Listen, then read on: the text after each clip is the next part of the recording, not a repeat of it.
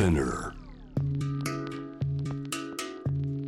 クローバーがお送りしております。J-Wave Jam the Planet ではここからは海外在住のコレスポンデントとつながって現地の最新ニュースを届けていただきます。今日はバルト三国のエストニアからです。植物生態学で大学院修士課程を修了。環境省の自然保護官を経て昨年10月家族とエストニアに移住。現在は日本の IT 企業の社員およびエストニアタルトゥ大学の技術職員もお務めです藤沼由衣さんこんばんはこんばんは、藤沼です。よろしくお願いしす。ます藤沼さんそちらエストニアは今お時間は？今午後1時20分ですね。午後1時20分ぐらいどれぐらい寒さですか？今日は1度ぐらいですね、だいたい今。午後1時20分1度ぐらいまあ冷えるなという場所ですよねそうですね。ね結構辛いですね。辛い結構辛いですなお話が今日は出てくるようで今エストニアで藤沼さん問題になっていることが今日の現地最新ニュースなんですね、はい。何でしょうそか最近ですね、電気の料金がすごく上がっていて話題になってます。うんエストニアの地域の電気の11月の市場取引価格が去年の2.8倍に値上がりしていたそうです。2.8倍およそ3倍これそはうですね。取引価格がこれぐらいになると藤沼さんたち暮らしの例えば電気料金っていうのももう3倍ぐらいになってるんですか？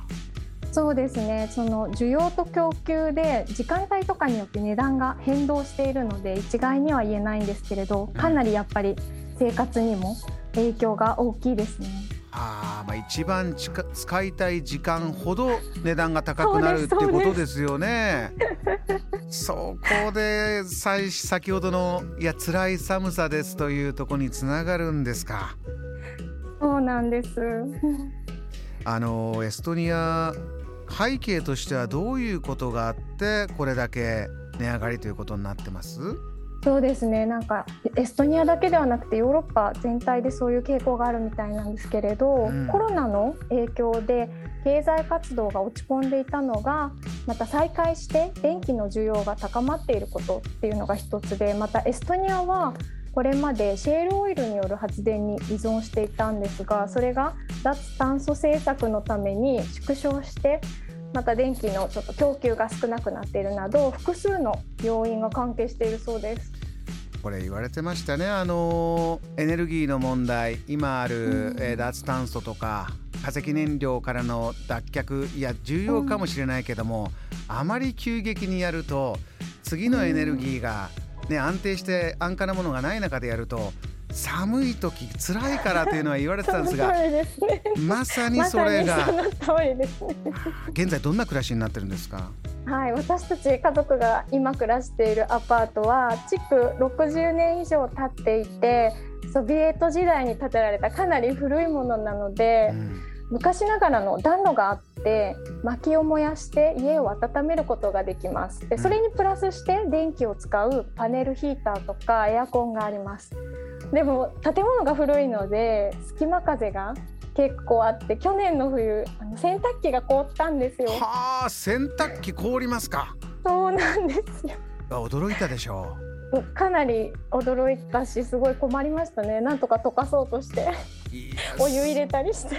洗濯機が凍るぐらいですから他にもなかなか生活不便なことあこんなことが寒いと不便出てくるんだってお感じになってることあります？いやーやっぱりもう外に出たくないですね。基本的に出るのがやっぱり辛くて。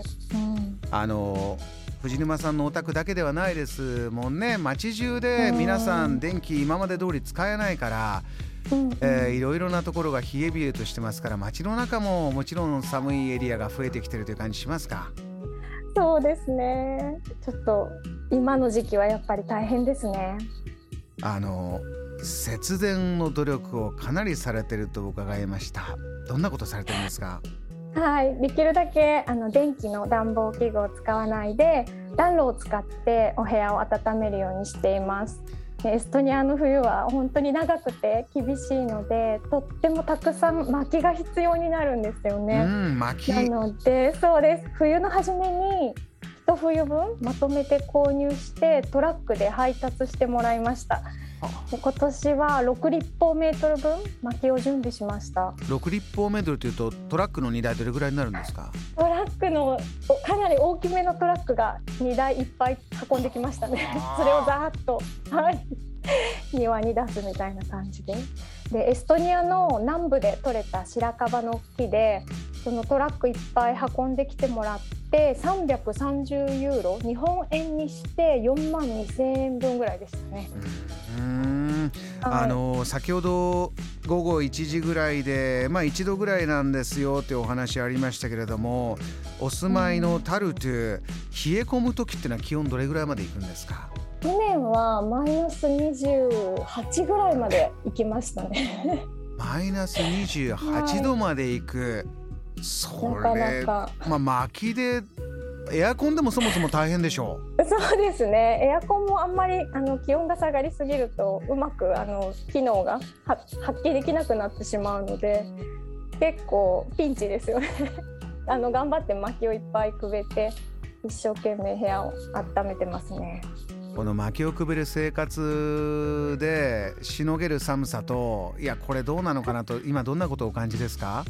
そうですね。なかなか大変ではあるんですけれど、うん、なんかこう生きてるなっていうなんかこう一生懸命外に薪を取りに外に行って行ったり来たりしたり何回もこう火を入れたりしてると、ええ。すごいこうなんか生きてるぞっていう感じがしますね。そういった何か自分の内側から出てくるエネルギーを感じるんだ。はい、お料理とかはどうなんですか？あはい。キッチンにも暖炉があってこちらも昔ながらのスタイルで薪を入れて暖炉に火をつけるとその暖炉の上にお鍋とかを置いてお料理ができるようになっています。なので最近朝起きたらこの暖炉に火を入れて暖炉の上にフライパンを置いて朝ごはんの目玉焼きを作ったりその横に鍋を置いてスープを作ったりとかあとその隣にすごい大きい鍋でこうお湯をたくさん沸かしてそのお湯を使ってお皿洗いしたりとかやってます。お風呂はどうされるんです？お風呂にもはいそのお湯を使って入ったりしてます。そうですか。